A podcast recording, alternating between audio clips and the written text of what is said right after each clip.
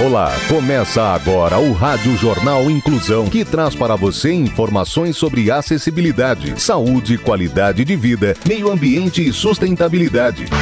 O objetivo é estimular a inclusão social e digital, divulgando matérias atualizadas sobre produtos e serviços que contribuem para a vida de pessoas com deficiência, mobilidade reduzida e da terceira idade. Jornal Inclusão. Olá, hoje é sexta-feira, dia 25 de março de 2022. Eu sou Fernando Negrão Duarte e esse é o Rádio Jornal Inclusão. Hoje é dia do especialista da aeronáutica. Participam dessa edição os repórteres do Espio, Rafael Alves, Gabriela Lago, Danilo Santana e Gabriela Brandão. Vamos para os destaques de hoje. Jornal. Jornal. Inclusão Brasil. Espécie de sapo com cor de chocolate é descoberto no Peru. Comunidade em São Paulo será a primeira da América Latina com energia 100% solar. Comportamento. Skatistas bolivianas vestem roupas tradicionais indígenas em protesto contra preconceito. As informações com Gabriela Lago. Ressignificar para resistir. É isso que um grupo de jovens skatistas bolivianas escolheu fazer, vestindo roupas típicas da cultura indígena do país para praticar o esporte. Em 2018, a atleta Dani Santivanhes e outras duas amigas formaram o coletivo Emila Skate, na cidade de Cochabamba, e decidiram usar podeiras, um modelo de saia como uma espécie de uniforme. Introduzidas no vestuário feminino após a colonização espanhola na Bolívia durante o século XVI, as podeiras se tornaram obrigatórias para todas as mulheres indígenas. Elas eram saias volumosas que funcionavam como indicador étnico e, consequentemente, racista. Apesar de ainda ser visto com preconceito, ao longo dos anos, o traje recebeu outro significado e passou a ser um símbolo da identidade cultural da Bolívia. As raízes indígenas estão presentes em aproximadamente 60% da população boliviana. É o país com maior número de habitantes descendentes dos povos originários de toda a América Latina. Mesmo assim, essa ainda é uma parte da sociedade frequentemente discriminada. Por isso, além de vestirem podeiras, as fundadoras do Emila Skate também decidiram nomear o grupo inspirado em suas origens. A palavra Imila significa jovem nas línguas Aymara e Quichua. Ciência e tecnologia. Meteorito encontrado na Rússia pode estar ligado ao impacto que formou a Lua. Detalhes com o repórter Danilo Santana. Utilizando um novo método de datação para descobrir a idade da rocha, um grupo de cientistas liderado por pesquisadores da Universidade de Cambridge concluiu que o meteorito que caiu em 2013 na cidade russa pode ter sua origem no impacto que formou a Lua. Publicado em uma revista científica, a hipótese foi determinada a partir da datação por urânio com chumbo, analisando amostras microscópias de minerais com fosfato presente na rocha e o efeito de colisões e impactos sobre o composto químico no meteorito. De acordo com a análise, os minerais teriam sido quebrados na alta temperatura e elevada pressão de uma colisão há cerca de mais de 4 bilhões de anos. O que despertou o interesse dos cientistas, portanto, foi o fato de que a idade determinada pela nova técnica de datação remonta exatamente ao período em que o sistema Terra-Lua teria se originado. O meteorito de Chelyabinsk teria sofrido outro impacto, mais recente, há cerca de 50 milhões de anos, em temperatura e pressão mais baixas, que provavelmente o removeu do seu asteroide original.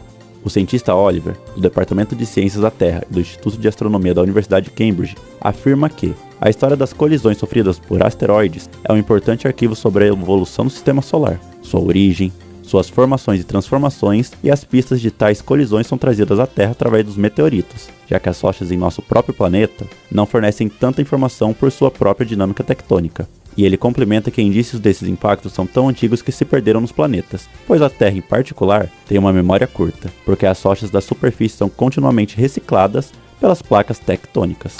Meio ambiente. Espécie de sapo com cor de chocolate é descoberto no Peru. Quem tem as informações é Rafael Alves. Com cor de chocolate e um focinho grande, este sapinho já era conhecido por parte da população do Peru como Raanta, apelido que veio pela semelhança do focinho do anfíbio com o focinho do mamífero, mas apenas recentemente um minúsculo sapo foi descoberto por biólogos que há tempos queriam estudar a espécie. Uma equipe internacional de pesquisadores finalmente deu para a ranta um nome científico e uma descrição, mas precisaram da ajuda de guias locais para encontrá-lo. A busca se tornou mais difícil porque estes sapos são escavadores, ou seja, ficam sob o solo. E, para saber onde eles estão, é preciso ouvir com muita atenção. Michelle Thompson, pesquisadora do Killer Science Action Center em Chicago, encontrou o primeiro adulto após uma longa busca.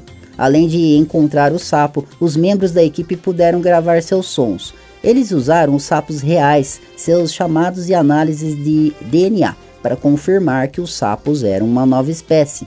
A nova espécie se adaptou à escavação e isso explica a anatomia do focinho, já que a ponta do nariz é usada para cavar o solo. A diferença entre a rã anta do Peru e os demais membros está no tamanho. Os outros membros do gênero na Amazônia são robustos, com cabeças largas e narizes e braços fortes.